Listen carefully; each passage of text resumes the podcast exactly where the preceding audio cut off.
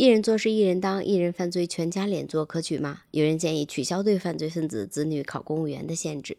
欢迎来到热点堂叨叨，聊聊身边事儿，谈谈小想法。我是 T 糖。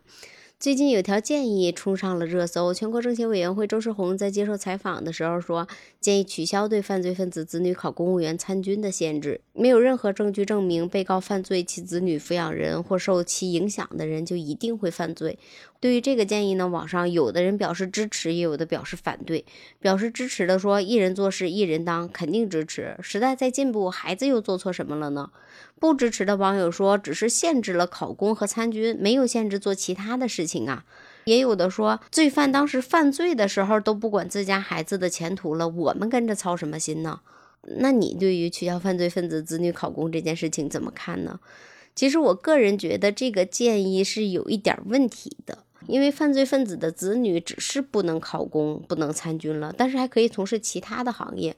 如果这样说来的话，其实那条建议就有一种一刀切的感觉，就是要么可以，要么不可以。第二就是对于大部分人来说，我们没有违法乱纪的行为，不取消对我们是没有任何影响的。但是如果取消了，对遵纪守法的会有什么影响呢？就像网上有的人就做出了猜测，说，比如父母是一个地方的黑恶势力，父母接受了惩罚，子女是公务员，会不会对父母轻判甚至脱罪？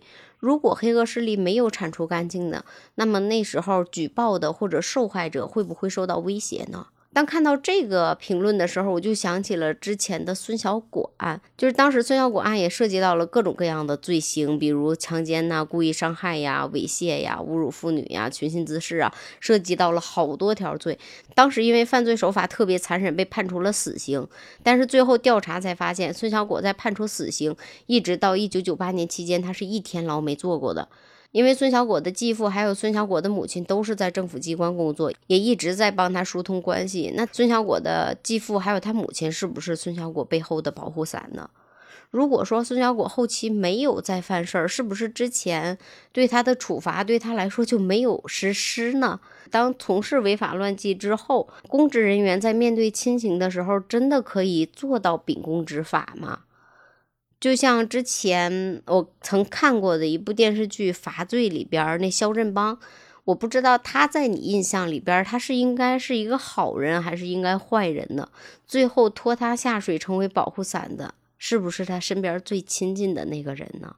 也有的网友猜测说，父母因为贩毒被抓，不影响孩子考公的，那如果孩子后期考上了，对于缉毒警察来说，会不会更加危险呢？也有的反问说，如果父母贪污诈骗，把巨额财产转移了，孩子以后是不是可以回国再拿钱洗白，再考公，一点都不耽误呢？没有限制犯罪分子的子女做其他行业，只是限制了考公和参军，也不是连坐，因为他没有一刀切。然后三百六十行，行行出状元，难道只有考公这一条路可以走了吗？网友说孩子是无辜的，但是我更觉得有的孩子是无辜的，但是父母不是无辜的，因为。如果真的取消的话，会不会就有人以身试法，舍得一身剐，敢把皇帝拉下马的那种阵势，或者是明知故犯，然后牺牲我一人，幸福一家人呢？会不会，如果不影响孩子仕途的话，违法犯罪的成本就会变低了呢？就像之前我也做过一期有关老年人犯罪的节目，因为老年人年龄大了可以不受处罚，那如果对孩子还没有影响的话，那后期是不是就会更加的肆无忌惮了呢？还有这两天比较火的一，家一直在讨论太子奶这件事情。公安局的副局长林雅几个人利用职权之便，想把太子奶的股权要出来。在一二年的时候，逼迫过李图纯的舅舅，导致李图纯舅舅死亡；逼迫过李图纯公司的工程师，导致工程师当场被灌酒灌死。当时太子奶里边的教员因为被长期威胁，导致流产。李图纯的妹妹被强行羁押，导致偏瘫，弟弟全身瘫痪。其实我们更想要的是那种公平公正的公务员，不管他的父母是干什么的吧，我们想要一个公平公正，因为他们身上背负的是老百姓以后的生活幸福感。不过还有，我也想到了一些特殊的情况，比如说一些冤假错案导致的犯罪记录，这种的话就是不管对当事人还是当事人子女都是不公平的。还有就是，如果说。防卫过当过失伤人，或者是因为打个最简单的比方，就是女方骗婚导致男方采取一些不理智的行为，这种应该怎么界定呢？不应该一刀切，要么可以，要么不可以，而是应该。考虑到更多的情况是是不是有意或者是无意犯罪的，或者这件事情影响力有多大，它后期带来的影响有多大，更应该的考虑是这些，而不是一刀切。还有，在前段时间也出来过一个事情，跟这件事情比较像，就是网上出现一些违法犯罪进去，后来出来之后要励志好好生活、浪子回头的励志网红，有的甚至也贴出来过刑满释放的证明。那个时候就有网友说支持直播带货分享生活不偷不抢，为什么不可以？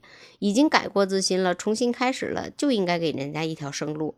然后也有的说刑满释放了，就一辈子就抬不起头来了吗？但是这件事情呢，下边也有反对的，有的说小孩子会不会模仿？也有的说他们红了之后被他伤害的那些人再看到这些会不会造成二次伤害呢？这是一辈子的伤啊！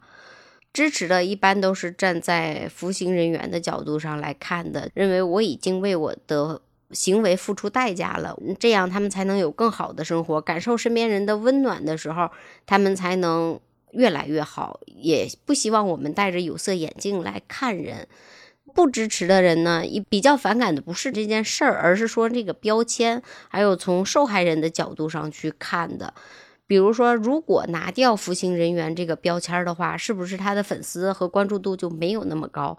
就是因为大家对服刑人员在里边的生活不是很了解，或者充满好奇，觉得浪子回头，我们应该给一个机会，所以服刑人员这个标签就显得格外的重要了呢？那刑满释放真的可以成为炫耀的事情吗？这些刑满释放的人员很少有人提到自己究竟是犯了什么错。如果这样子红了的话，会不会有的人后期也会铤而走险的模仿，先犯罪进去，过一段时间出来之后，拿着刑满释放的证明开直播带货发视频，再讲自己浪子回头的故事呢？